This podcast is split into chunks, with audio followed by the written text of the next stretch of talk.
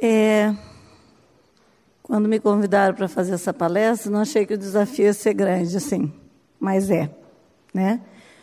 Eu e o Marinho viemos orando hoje porque falar sobre sexo, segundo a Bíblia, é remar um pouco contra a maré, né? Mas como nós estamos na igreja do nosso Senhor Jesus Cristo, como a gente diz que crê na Bíblia, que crê nesse Deus que deixou essa palavra maravilhosa para nós, é baseado nela e assentados nela, com os pés em cima da rocha, que nós vamos construir isso hoje, juntos, ok? Então, nós vamos ver sobre o que, que um pouco, né, dentro desse espaço de tempo, um pouco do que a Bíblia diz sobre sexo. Sexo é uma palavra que não existe na Bíblia, já começa daí, em nenhum lugar, não existe. Essa palavra começou a ser usada, eu pesquisei um pouco, a partir de 1800, mas ainda vou fuçar mais depois disso, para a gente ver da onde que apareceu isso a primeira vez, né? Então a Bíblia, nós vamos começar a ver algumas coisas na Bíblia. Por que, que a gente está apoiado na Bíblia, gente? A Bíblia foi escrita por homens que tiveram um encontro com esse Deus maravilhoso. E quando eles se encontraram com esse Deus, dependendo do tempo, alguns foram um tempo curto, alguns tempo maior, um tempo um pouquinho maior, esse encontro com essa pessoa que foi Deus impactou a vida deles e mudou a vida deles. Então esse Deus que sujou as mãos lá para fazer a gente de barro, ele veio aqui na nossa redenção sujar as mãos com sangue, para nos resgatar e nos fazer como igreja. Então, nós estamos conversando aqui esses dias sobre é, identidade de gênero, sobre masculinidade e feminilidade, sobre o nosso corpo e sobre sexo. É a partir de um Deus que nos fez. Lembra que a gente pensou? No primeiro dia, a gente conversou sobre como é que a gente se torna seres inteligentes? Quando todo o nosso pensamento começar com Deus e terminar em Deus. Começar no alfa e terminar no ômega, que é Ele mesmo. Então nós vamos conversar. Hoje eu ia passar algumas coisas, não vou usar, mas depois no final, quem quiser, eu quero dar o endereço de dois vídeos para que vocês assistam. São vídeos seculares mas eu gosto muito de assistir, às vezes, coisas seculares, que eles se batem, se batem e chegam na conclusão de que Deus é o correto.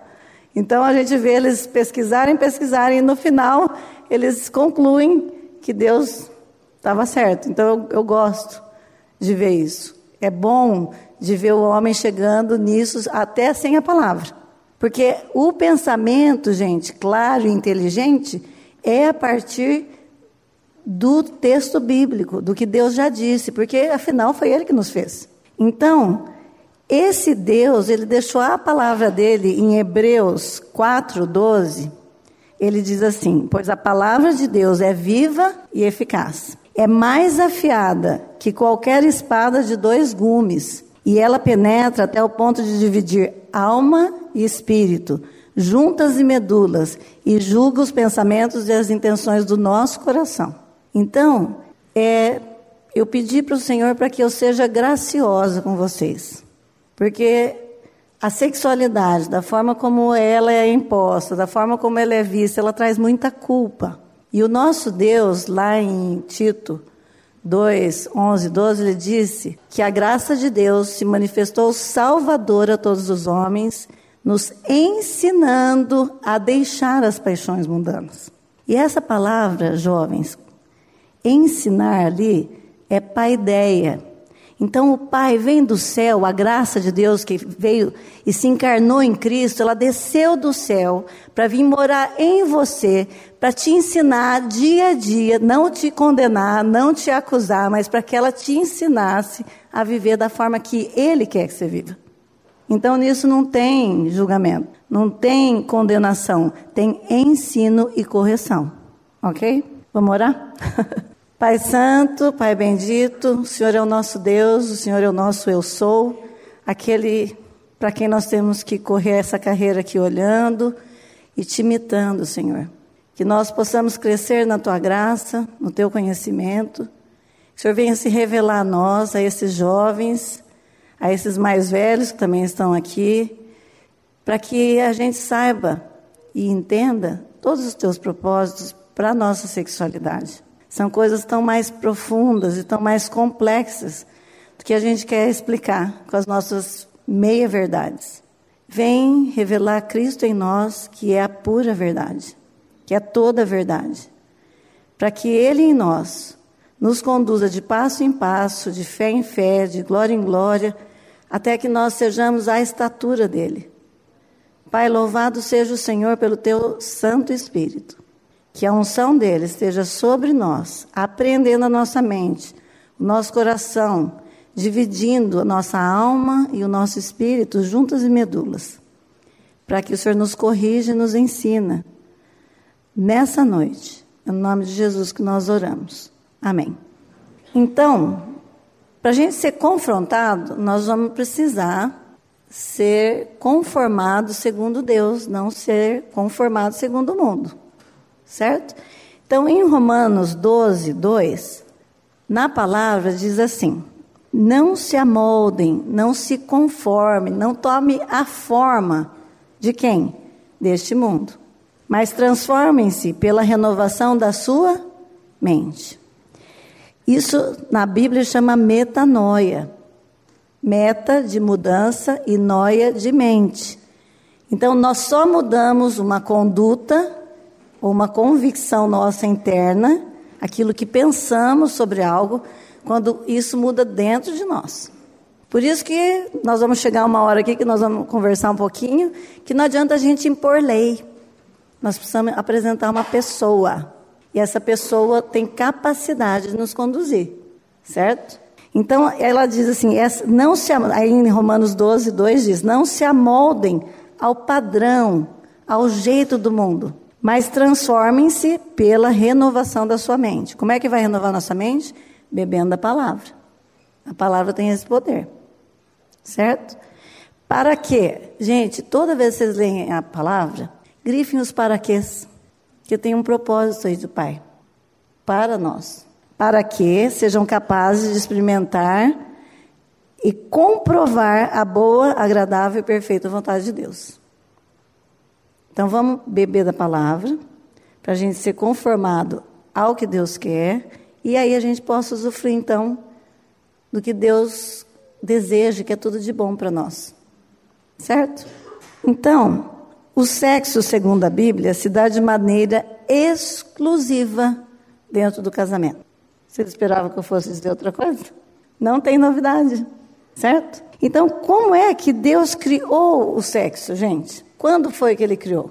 Em Gênesis 1, 28, ele diz assim: E Deus os abençoou e lhes disse: Sede fecundos. Olha o sexo aí. Como é que vai ser fecundos? Como é que Deus fez o homem e a mulher? Fez a mulher com um encaixe, né?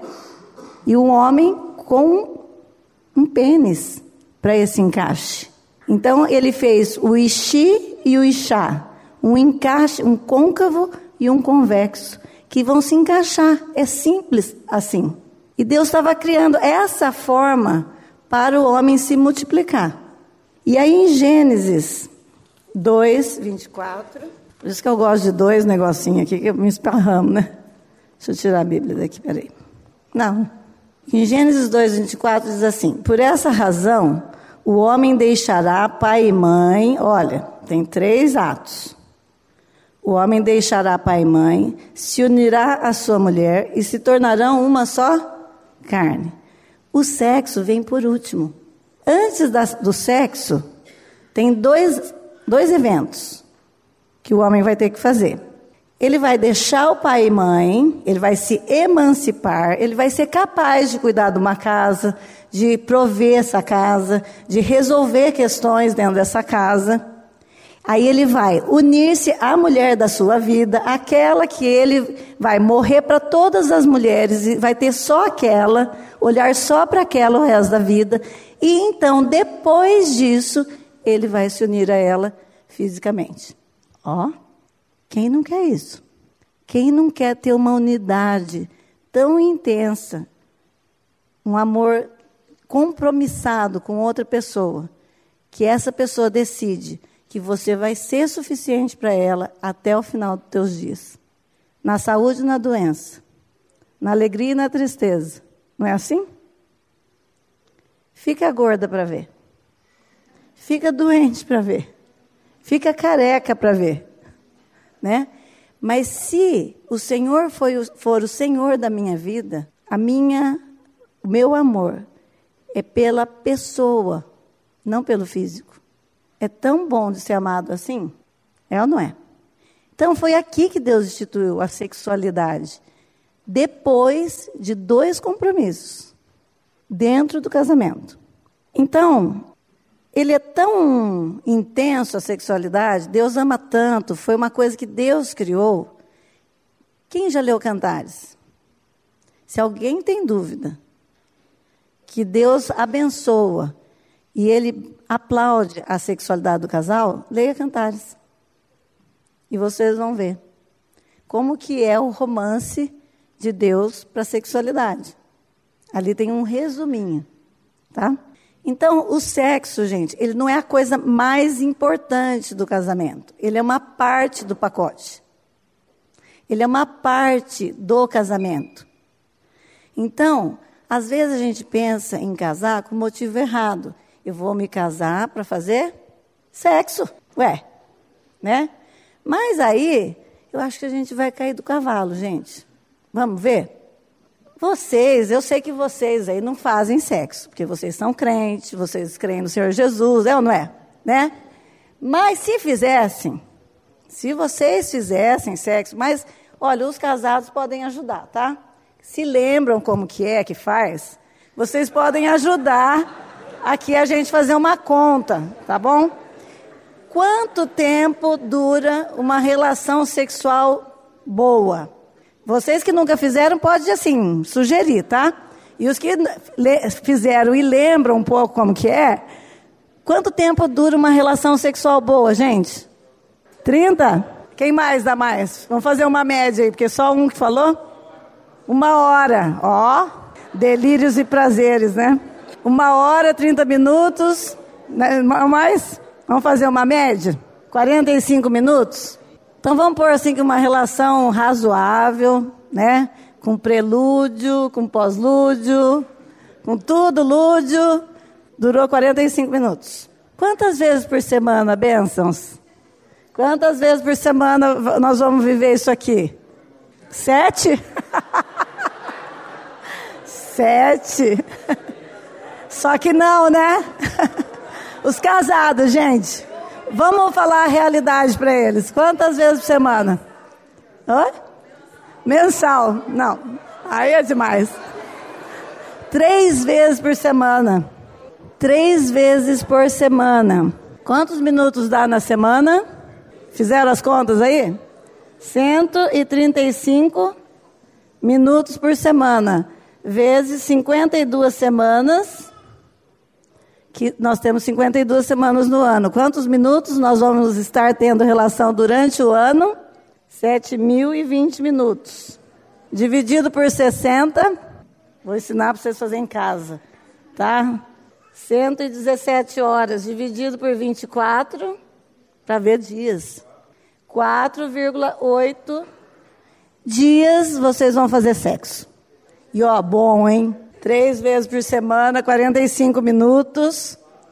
Vocês vão passar dos 365 dias do ano, vocês vão passar quatro dias, vírgula oito fazendo sexo.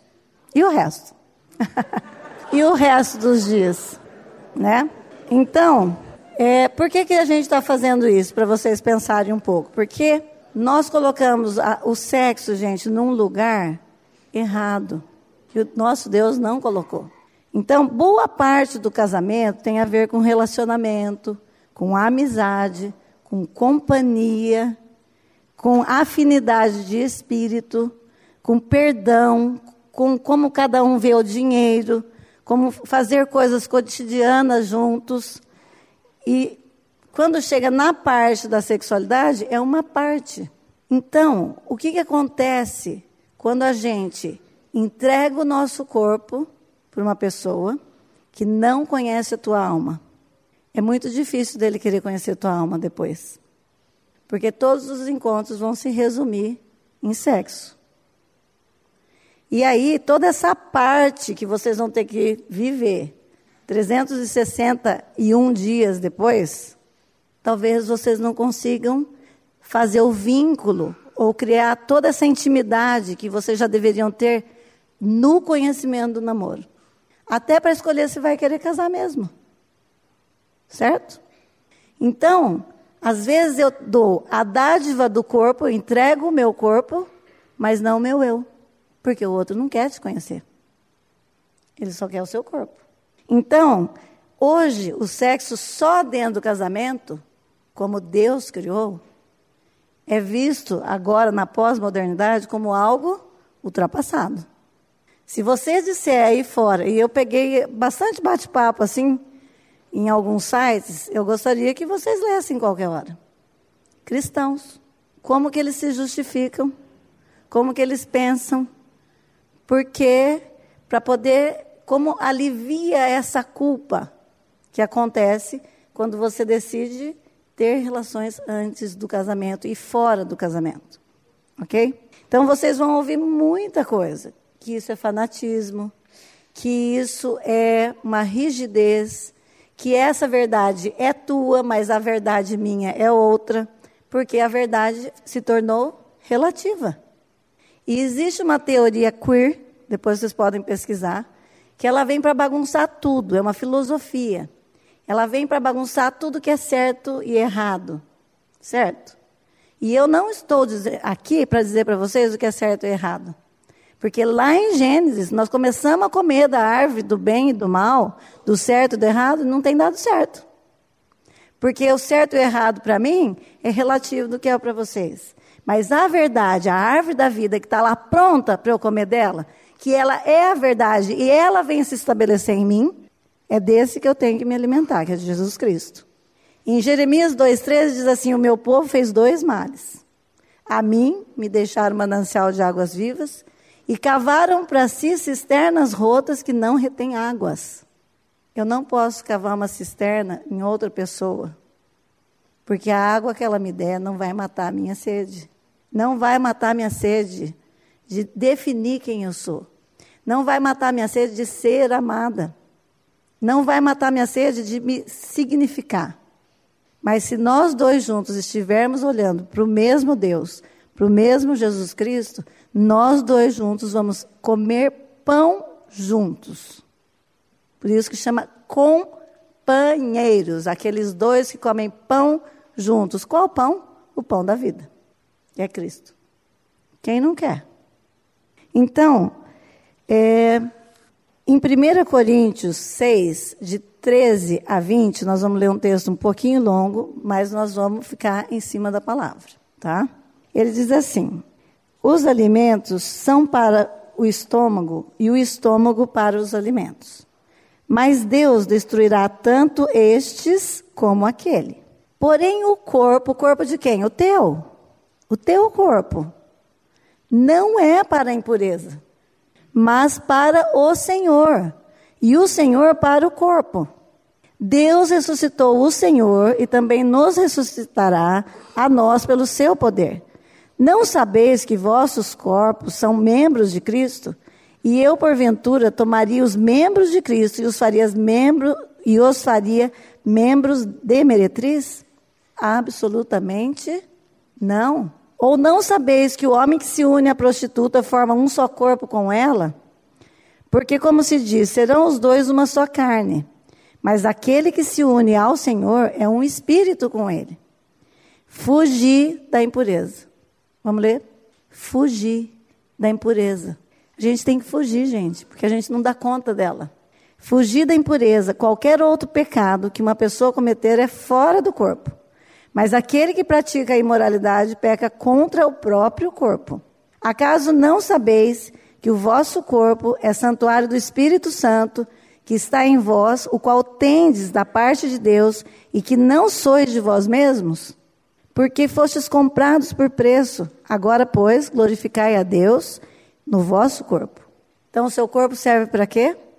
Morada de Deus, morada do Espírito Santo, para que você glorifique Ele.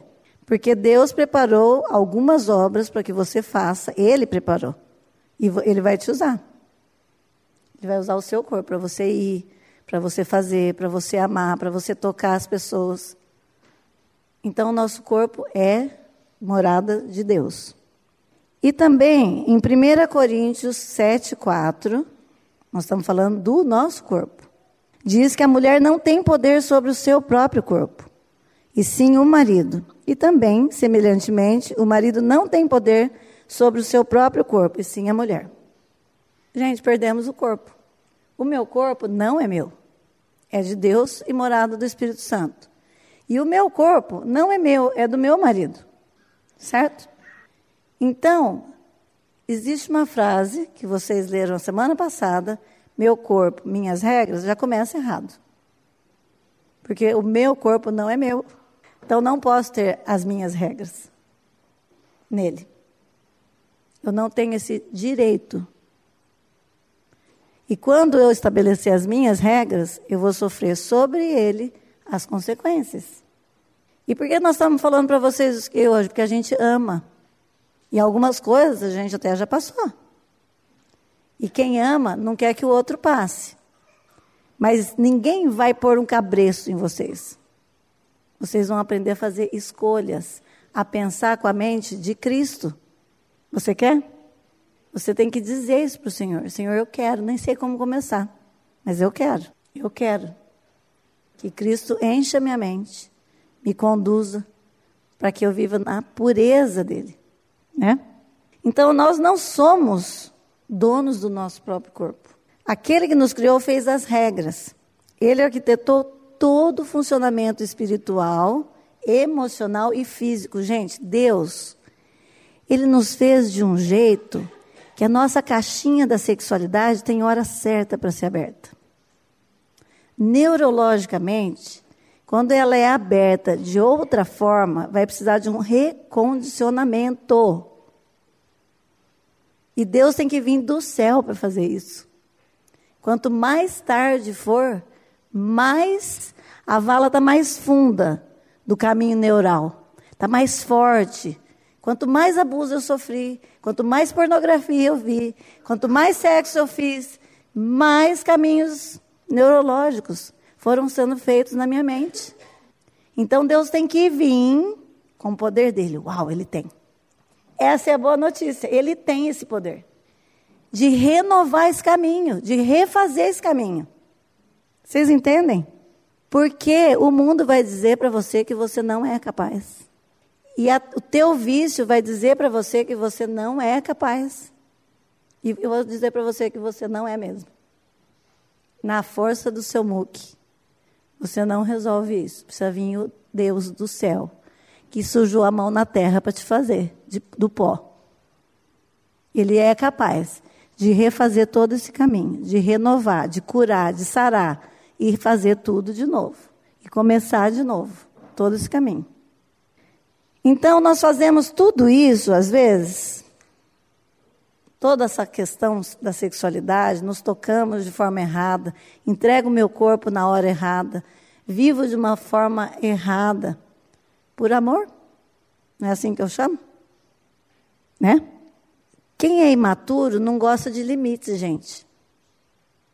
Então, tem gente aqui que está fervendo por dentro. Tem importância, vamos ferver junto. Vamos junto. Desde que o pai já. Alguém pode abrir o copinho aqui para mim? Que o pai já joga o, a graça dele para refrescar, trazer refrigério na tua vida. Então, quando a gente é criança, a gente não gosta de limites, né? Então, a gente sabe que uma pessoa... Obrigada, Bel. A gente sabe que uma pessoa é madura quando ela dá conta de limites.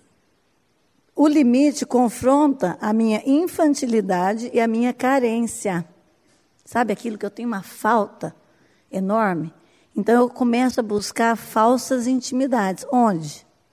No sexo, na comida, no dinheiro, alguma coisa que supra aquilo, que então, se eu tiver bastante, eu vou parecer ser. E talvez as pessoas me amem, e talvez as pessoas cheguem perto de mim se eu tiver com um carro, se eu tiver com uma roupa de grife.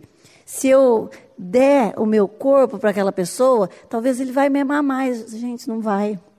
Se ele não amar quem você é, a tua alma, esquece. Aliás, ele vai perder mais o respeito. Esse é o problema. Vamos ver se a gente dá conta de chegar lá, até no final, né? Então, que tipo de amor que é esse amor maduro? Vocês querem ler? Vamos lá, 1 Coríntios 13, de 1 a 13. A gente ouve esse texto em casamento, normalmente.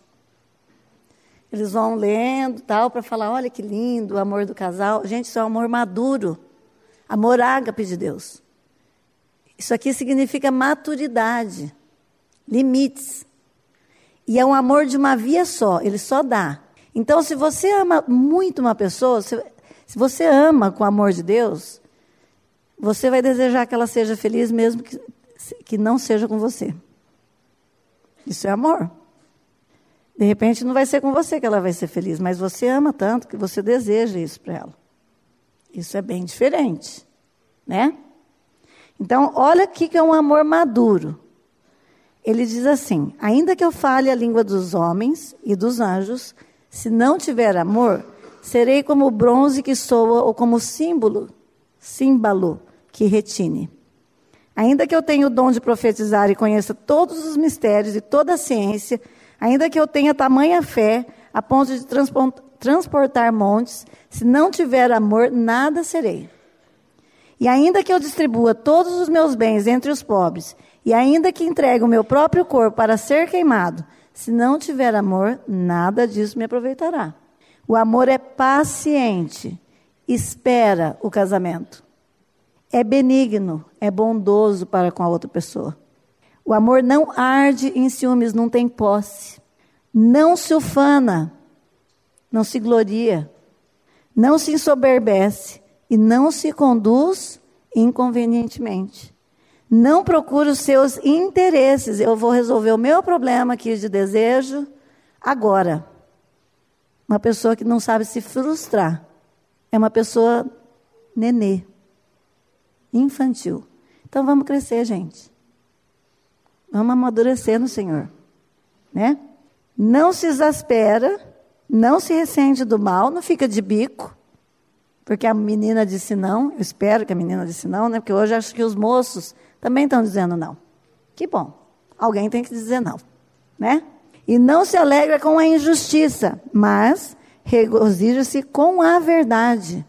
Tudo crê, tudo sofre, tudo crê, tudo espera, tudo suporta. O amor jamais acaba. Mas havendo profecias, desaparecerão. Havendo línguas, cessarão. Havendo ciência, passará porque em parte conhecemos e em parte profetizamos. Quando, porém, vier o que é perfeito, então o que é em parte será aniquilado. Quando eu era menino, quem estava falando então? Alguém que não é mais menino. Amadureceu. Então ele diz: quando eu era menino, eu falava como menino, sentia como menino, pensava como menino. Quando cheguei a ser homem, desisti das coisas de menino. Porque agora vemos como em espelho obscuramente, e então veremos face a face. Agora conheço em parte, e então conhecerei como também sou conhecido. Agora, pois, permanecem a fé, a esperança e o amor. Estes três, porém, o maior destes é o amor. Porque na glória só vai sobrar o amor. A fé e a esperança não precisa mais. Já estamos lá. Né?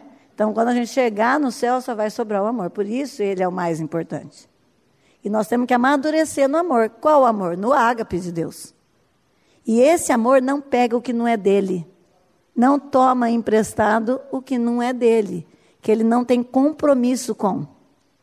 Porque o nosso Deus, gente, é Deus de compromisso. E compromisso de morte. E morte de cruz.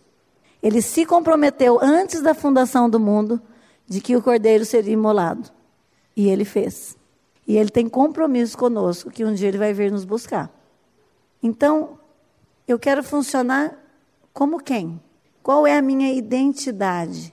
Ou a minha identidade também é fluida. Cada dia eu penso de um jeito, ou eu penso conforme alguém que fala melhor na minha mente, entra na minha mente e agora eu entendi, então agora eu estou pensando como ele. Gente, a única pessoa que tem a receita do jeito certo da gente ser é Deus. E aí ele mandou o filho em forma de homem para que a gente aprendesse isso. Vendo como Jesus Cristo funcionava, como Jesus Cristo era.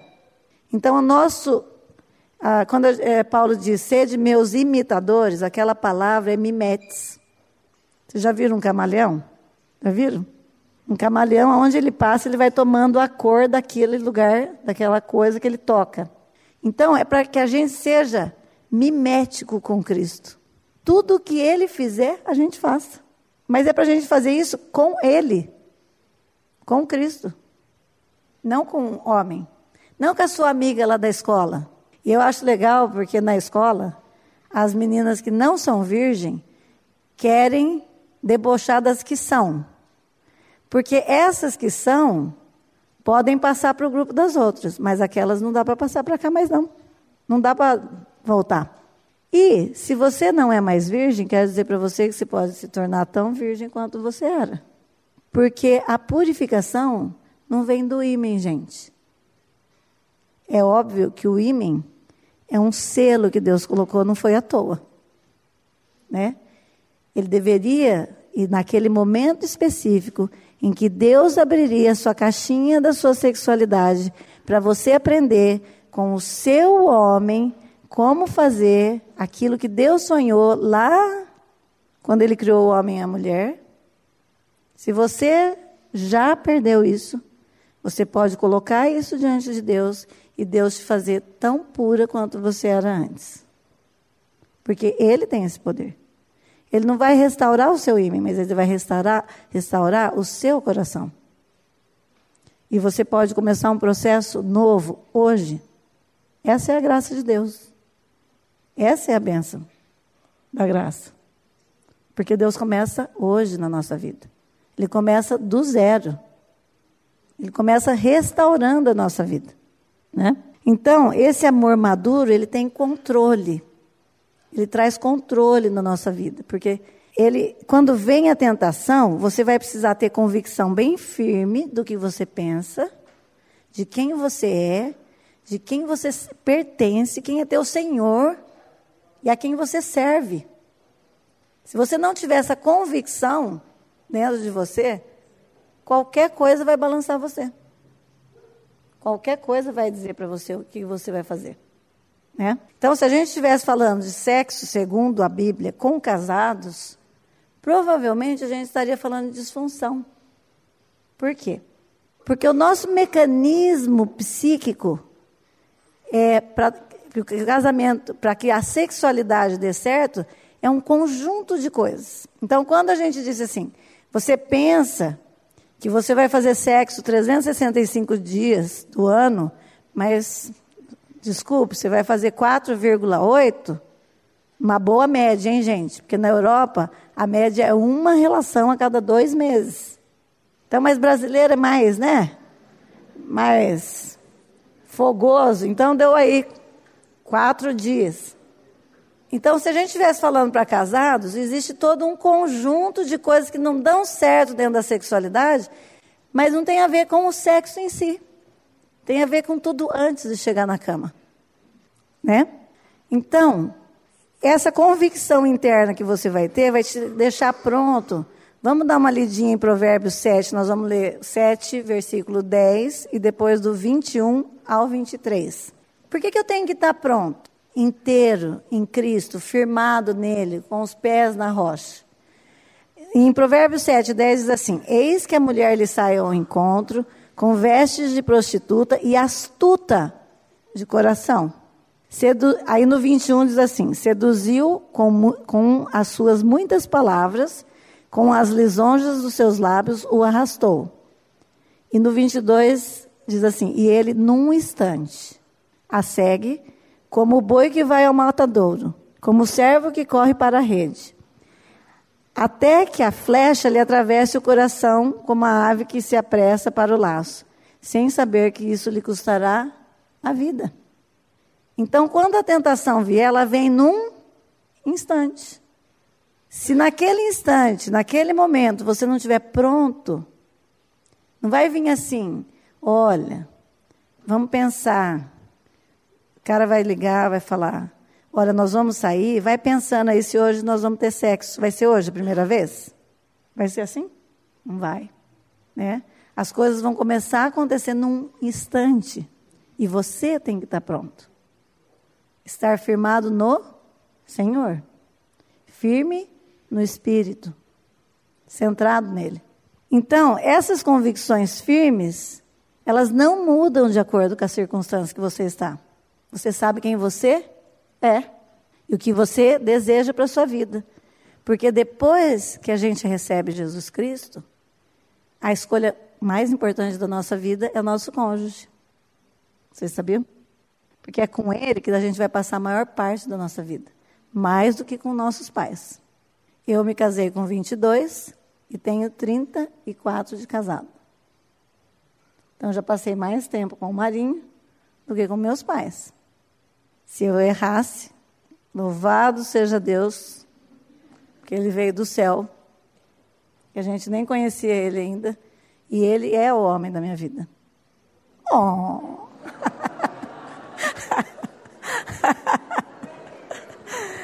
Mas que bom, né? Que bom. Podia ter não, não ter sido. E aí Deus ia vir e ele ia fazer vinho novo, porque ele promete.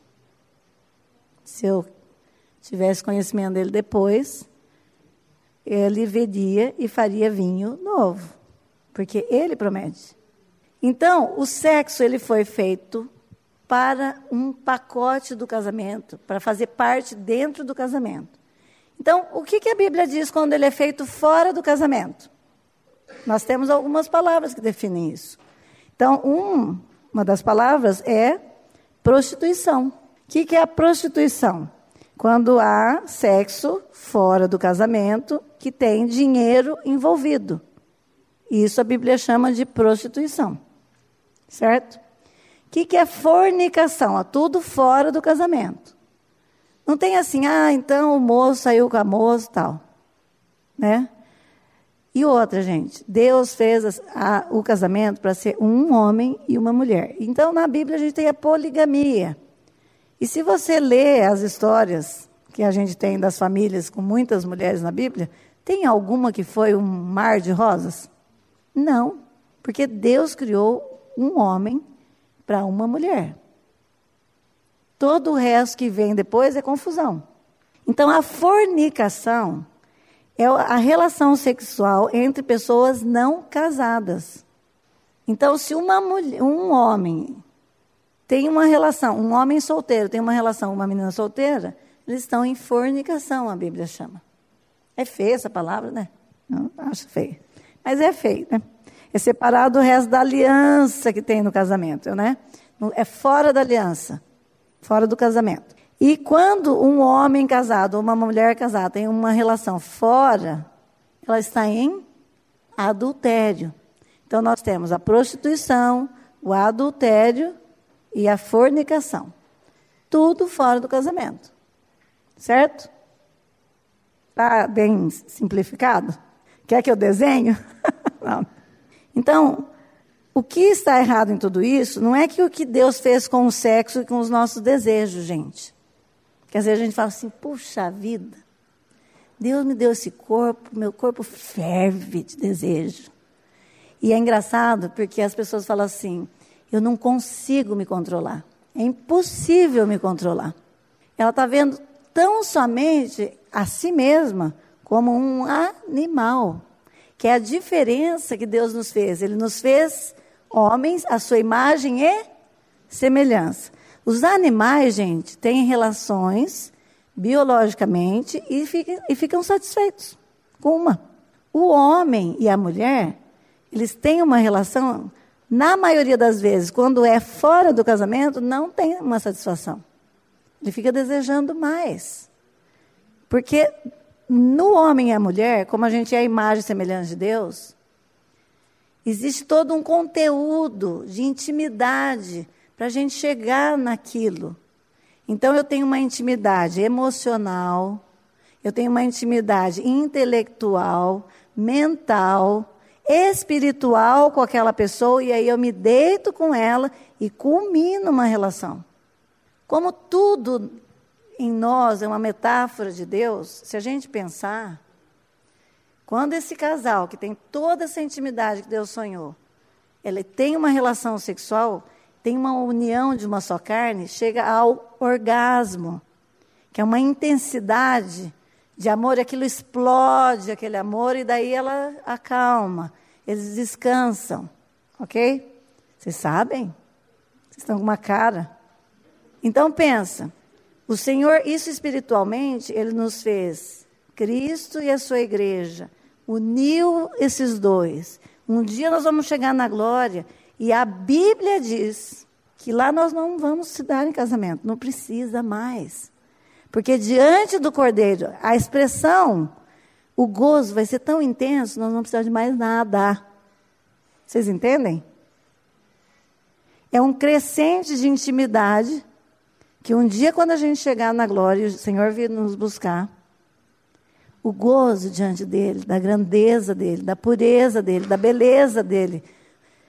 A Bíblia diz que a gente vai ficar cantando: digno é o cordeiro, digno é o cordeiro, santo, santo, santo. E o gozo é tão intenso. Olha, de intimidade. É isso, gente. Nós misturamos tudo, nós fizemos uma fusarca com o que é sexo. Então, a origem desses processos sexuais, de tudo isso que nós falamos, fornicação, adultério, masturbação, pornografia. Ah, pornografia, então, dentro da neurologia, é um estrago. É um estrago. Você quer estragar a sua mente? Homens. Porque as mulheres também estão vendo pornografia. Mas a maioria ainda são homens. Você quer estragar a sua mente? você olha pornografia. Que você vai gastar muito tempo da sua vida atrás disso.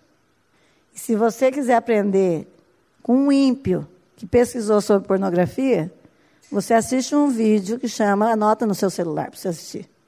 Pornografia e o cérebro. O que, que a pornografia faz no teu cérebro? Vale a pena você assistir. E se você não acreditar no pai, quem sabe você acredita no ímpio? Para você aprender o que, que é isso. É um vídeo de 43 minutos, tá, gente? Mas vale a pena. É. Então, onde que começa essa origem dessas coisas que a gente vai buscar na sexualidade? Encontra-se na nossa teimosia, da nossa determinação, do nosso coração em obter o que somente em Deus e em Sua graça pode prover.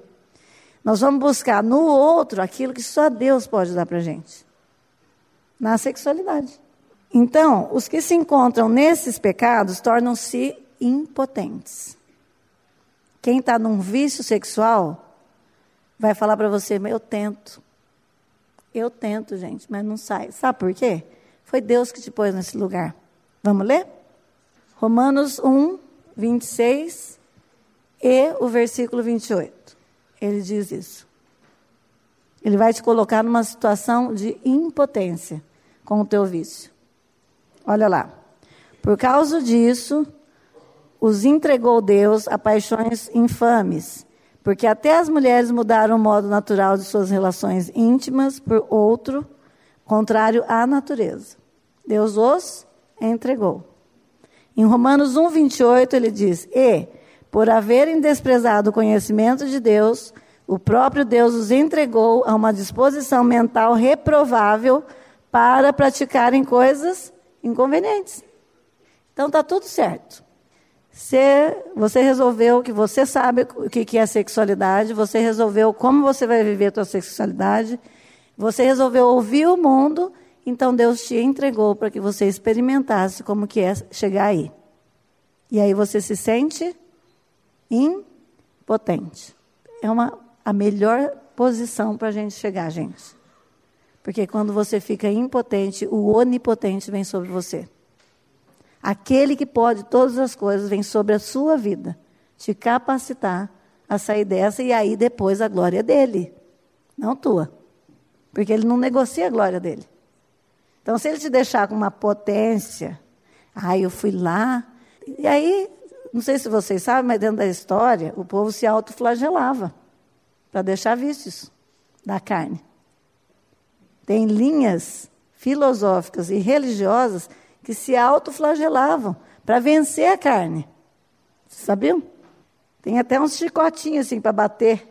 A hora que vem o desejo, você se bate para mortificar a carne. Sendo que o nosso Senhor Jesus Cristo foi na cruz por isso. Então, ele nos leva a essa situação de impotência. Né? Então, somente ele, em Cristo, a gente vai ganhar essa liberdade, sair dessa escravidão de crer na sexualidade de uma outra forma. Certo? E em 1 Tessalonicenses 4, de 1 a 8, diz assim. 1 Tessalonicenses 4, de 1 a 8. Diz assim: Finalmente, irmãos, nós vos rogamos e exortamos no Senhor Jesus que, como de nós recebestes, quanto à maneira, porque deveis viver e agradar a Deus, ó, agradar a Deus. E efetivamente estáis fazendo, porque o povo de Tessalonicenses era uma igreja considerada madura, certo? Então ele diz assim: e efetivamente estáis fazendo, continueis progredindo cada vez mais, porque estáis inteirados de quantas instruções vos demos da parte do Senhor Jesus, pois essa é a vontade de Deus, a vossa santificação, para que, que vos abstenhais da prostituição que cada um de vós saiba possuir o próprio corpo em santificação e honra, não com desejo de lascívia, como os gentios que não conhecem a Deus, e que nessa matéria ninguém ofenda nem defraude o seu irmão. Porque o Senhor, contra todas essas coisas, como antes vos avisamos e testificamos claramente, é vingador. Porquanto Deus não nos chamou para a impureza, e sim para a santificação. Destarte, quem rejeita estas coisas, não rejeita o homem, e sim a Deus, que também vos dá o seu Espírito Santo. Deus não nos deixa sozinhos, gente. Ele não nos abandonou para vencer essas coisas sozinho. Então, se você ainda não tem Ele, a Bíblia diz: hoje, se escutardes a minha voz, não endureçais o vosso coração. O dia é hoje de acolher, de receber essa salvação, esse poder que vem do alto. E a nossa salvação está na cruz do nosso Senhor Jesus Cristo, no corpo dele. Quando ele foi levantado da terra, ele atraiu vocês dentro dele. Ele nos embrulhou dele, nos identificou conosco na nossa morte. Olha, para que quando ele ressuscitasse, nos identificasse com Ele na vida. E Ele nos veio dar vida e vida em abundância. Para quê? Para vencer tentações, Ele vai vir vencer. A graça vai se manifestar. Ele vai nos conduzir. Ele vai, com o Espírito Santo dele, nos guiar em toda a verdade, na liberdade dele.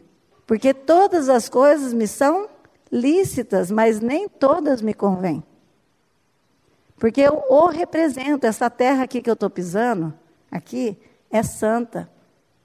Por causa dele em mim. Eu sou embaixadora do, do Senhor Jesus Cristo. Eu não vim fazer turismo. Eu represento um governo, um governo diferente. Um reino diferente. Um reino santo. Então, meninas, a Bíblia diz que a mulher virtuosa, quem a achará? Ela é mais preciosa do que muitas joias. A mulher virtuosa está escondida. Ela não está exposta, o corpo dela não está exposto. Ela vai precisar ser procurada, porque ela não precisa se expor. Ela é valiosa. E um homem quer uma mulher assim valiosa, única, singular dele. E você não vai se vender ou não vai expor o seu corpo, não porque é regra, não porque é lei, porque o seu corpo não é teu. Não dá para pôr regra nele. Ele é do Pai. Foi comprado por preço. Então, quando aqui em Tessalonicenses fala não defraude, Deus está dizendo não defraude teu irmão. Sabe o que é defraudar? Significa tirar vantagem do outro, usar o outro, desonestamente. Eu vou pegar, vou usar, vou dizer que tenho compromisso, mas depois não tem mais. Depois jogo fora. Isso é defraudar. Então, Deus nos convida para começar um, um novo caminho. Talvez o teu é hoje, não sei. Ele quer. Um caminho de aprendizado nele. Eu tenho aprendido a ficar mais quieta em casa, assim. E é muito legal, porque Deus vem e Ele vai ensinando coisas pequenas para nós. Para que a gente seja parecido com Ele. Para descansar nele. E o nosso coração, gente, só encontra repouso em Deus. Você não vai achar descanso. Porque já viu? Ai, estou muito cansado, preciso ir para a praia, preciso fazer viagem, porque agora a moda é viagem, né? Não sei que maluquice que é essa que nós arrumamos. A moda é viajar. Se você não tiver descanso na tua casa, gente, existe lugar melhor que a nossa cama? E o dia que troca o lençol? Que bom, não é? Tomar banho no nosso banheiro. É bom viajar? É sim, é bom, né? Ver coisa nova, tomar café no hotel, né? Tal, é gostoso. Mas esse descanso que a gente vai ter está dentro de nós, é uma pessoa. É aquele encontro que nós conversamos no começo. Todos aqueles autores da Bíblia tiveram um encontro com uma pessoa que transformou a vida deles e eles escreveram sobre esse encontro. Então, se o Senhor não vier do céu e transformar a nossa vida, e essa sexualidade, esse sexo ilícito fora do casamento, ele traz algumas consequências. Agora eu vou ler, porque falta quatro minutos e eu preciso fechar, então eu vou ler só as consequências desse sexo ilícito né? Então a gente perde a comunhão com Deus porque a gente se sente culpado. A gente diminui o que eu penso, o meu respeito por mim mesmo, porque eu não dou conta disso, então eu sou uma fraca. Eu sou uma pessoa que não dou conta de resolver as coisas, de me posicionar. Quando eu vi, já fiz, mas de hoje em diante, segunda-feira em diante, né? igual o regime que a gente faz, né? Segunda-feira em diante eu começo o regime. Por que não agora? Não é? Da próxima vez em diante, a gente não vai sair e ter relação. É agora a decisão. É agora. E se o teu parceiro não quiser assumir isso com você, é bom você repensar se ele serve para ter compromisso com você o resto da vida. É bom repensar. Então, essa, o sexo ilícito traz ciúme, insegurança, comparações depois no casamento, né? que jeito que era ele, como que foi a relação com aquele, com aquela, com um monte que eu tive. Nossa, mas com aquele, nossa, a gente quase derrubava a casa. Agora, mas eu amo. É o coração dessa que eu quero. Ela ama o Senhor, eu também. Mas ficou aquela imagem da pornografia. Gente, a pornografia, aquelas mulheres são pagas para fazer um estardalhaço naquele filme. E a sua mulher não vai fazer. E você vai pensar: nossa, acho que eu sou menos homem do que aquele cara daquele filme. Porque aquela mulher gritava, esperneava, chamava de cachorrão, de não sei o quê, sei lá. Não é? E a minha mulher está aqui entregue, me amando, mas, gente, isso é um veneno. O pai tem que vir do céu para limpar a sua mente disso depois. Se cuida. Se cuida. Então a gente perde um pouco a capacidade de amar quem tem muitos parceiros. Porque ele vai aprendendo a descartar emoção e sentimento. Então hoje eu fico com um, amanhã com outro. Mas eu gostei. O beijo era bom, a conversa era boa, o cheiro era bom. Tal, mas será que ele vai me ligar? Será que ela vai ligar? Não vai aparecer mais? Bom, a gente não tinha compromisso, eu tenho que descartar o sentimento. Então eu me cauterizo internamente. Eu aprendo a não sentir mais nada. É sério, gente. Tem uma geração de mulheres frígidas na sexualidade por causa disso.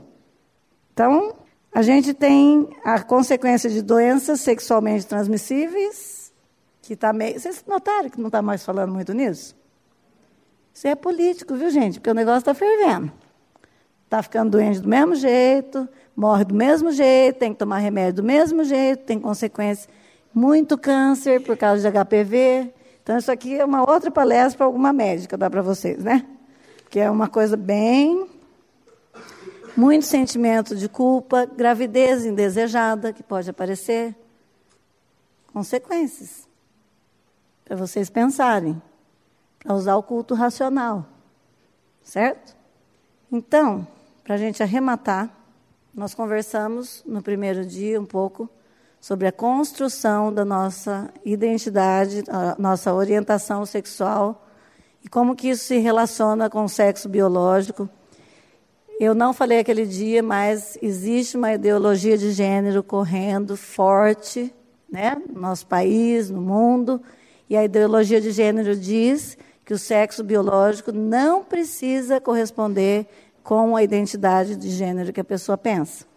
Então, nós, até algumas perguntas foram feitas, não sei se nós vamos responder na, no primeiro dia, tem a ver com isso, né?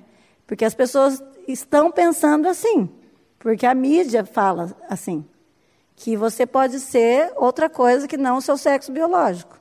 Então, isso é ideologia de gênero, certo? É uma ideologia que está. E o Senhor, ele nos chamou lá na eternidade. Por que será que Deus fez homem e mulher? Lembra? Eu vou gastar mais cinco minutos, tá, Bárbara? Só para encerrar. Pode? Lá na fundação do mundo está a Trindade junto. Pai, o Filho e o Espírito Santo. Acho que eles. Gente, é tanto amor. A gente não tem um objeto, só nós três aqui. Nós temos que expandir esse amor. Então vamos criar o homem, vamos criar alguém para a gente amar, um objeto tenho que. Amor significa eu fazer uma ação e aí que promove o sentimento. O amor vem depois do da ação de amar, certo? E aí eles pensaram, então vamos criar alguém a nossa imagem, nossa semelhança. E aí eles conversando, eles viram dentro da eternidade que o homem ia querer ser como ele, que ele ia cair. E aí Jesus deve ter falado: Pai, então, eles vão querer ser como a gente, mas acho que eu vou lá salvar eles, então. E o Espírito deve ter dito assim: então, deixa que eu vou lá e falo, buzino na cabeça deles, na noia deles, na mente deles, que eles são pecadores, que eles quiseram ser como a gente, e eu convenço eles que eles precisam de você, Jesus. Certo? Que eles são pecadores. Vocês acham que mais ou menos foi assim? E aí, ele podia ter feito um monte de Adão para mal, ué. Adão, Ad, Adam, que é, significa pó, terra, né? Vamos fazer um monte de boneco de terra, tudo Adão. E o Adão vai botar ovo e vai dar um monte de Adão? Jesus falou assim: vamos fazer então dois. Um representa a mim e o outro representa a igreja que eu vou buscar. Então ele estava lá na eternidade, antes da fundação do mundo, quando Jesus foi imolado, foi definido que ele viria nos salvar. Eles desenharam e resolveram fazer um homem representando Cristo, depois vocês podem ler Efésios 5, e uma mulher representando a igreja. O homem representando o masculino, o Ishi, o convexo, e a mulher, o côncavo, o Ixá, o feminino. Um representando a liderança, homens, presta atenção, você é um líder. Amém? Um amém. Ah, de novo, homens, vocês são líderes. Amém. Machos, vão liderar suas casas, vão proteger mulheres, vão prover a casa de vocês homens fortes, representando Deus, Cristo, aquele que lidera, que sabe por quê? Ele tem a missão na mente. Qual a missão de Cristo? Salvar. E as mulheres em submissão, porque o cabeça sabe a missão. Não tem que inventar outra missão. Mulheres submissas, femininas, submissas ao homem organizou tudo. representando a igreja. Os dois não são donos dos seus corpos. Não fazem as suas regras, que nós vimos aqui. O pai faz as regras. Certo? Para que, gente, quando um homem e uma mulher representam liderança e submissão, eles pregam o evangelho juntos no casamento. Vocês sabem o que é isso? Um casal que funciona na dança do espírito. Ele prega o evangelho com a vida dele. Porque o amor do marido vai ser um amor sacrificial. E o amor da mulher é aquele amor que se submete. Porque o marido está submisso a Cristo. E ela submissa a Cristo, porque o cabeça sabe a missão. É tão simples, né? Mas nós queremos inventar missões impossíveis, né?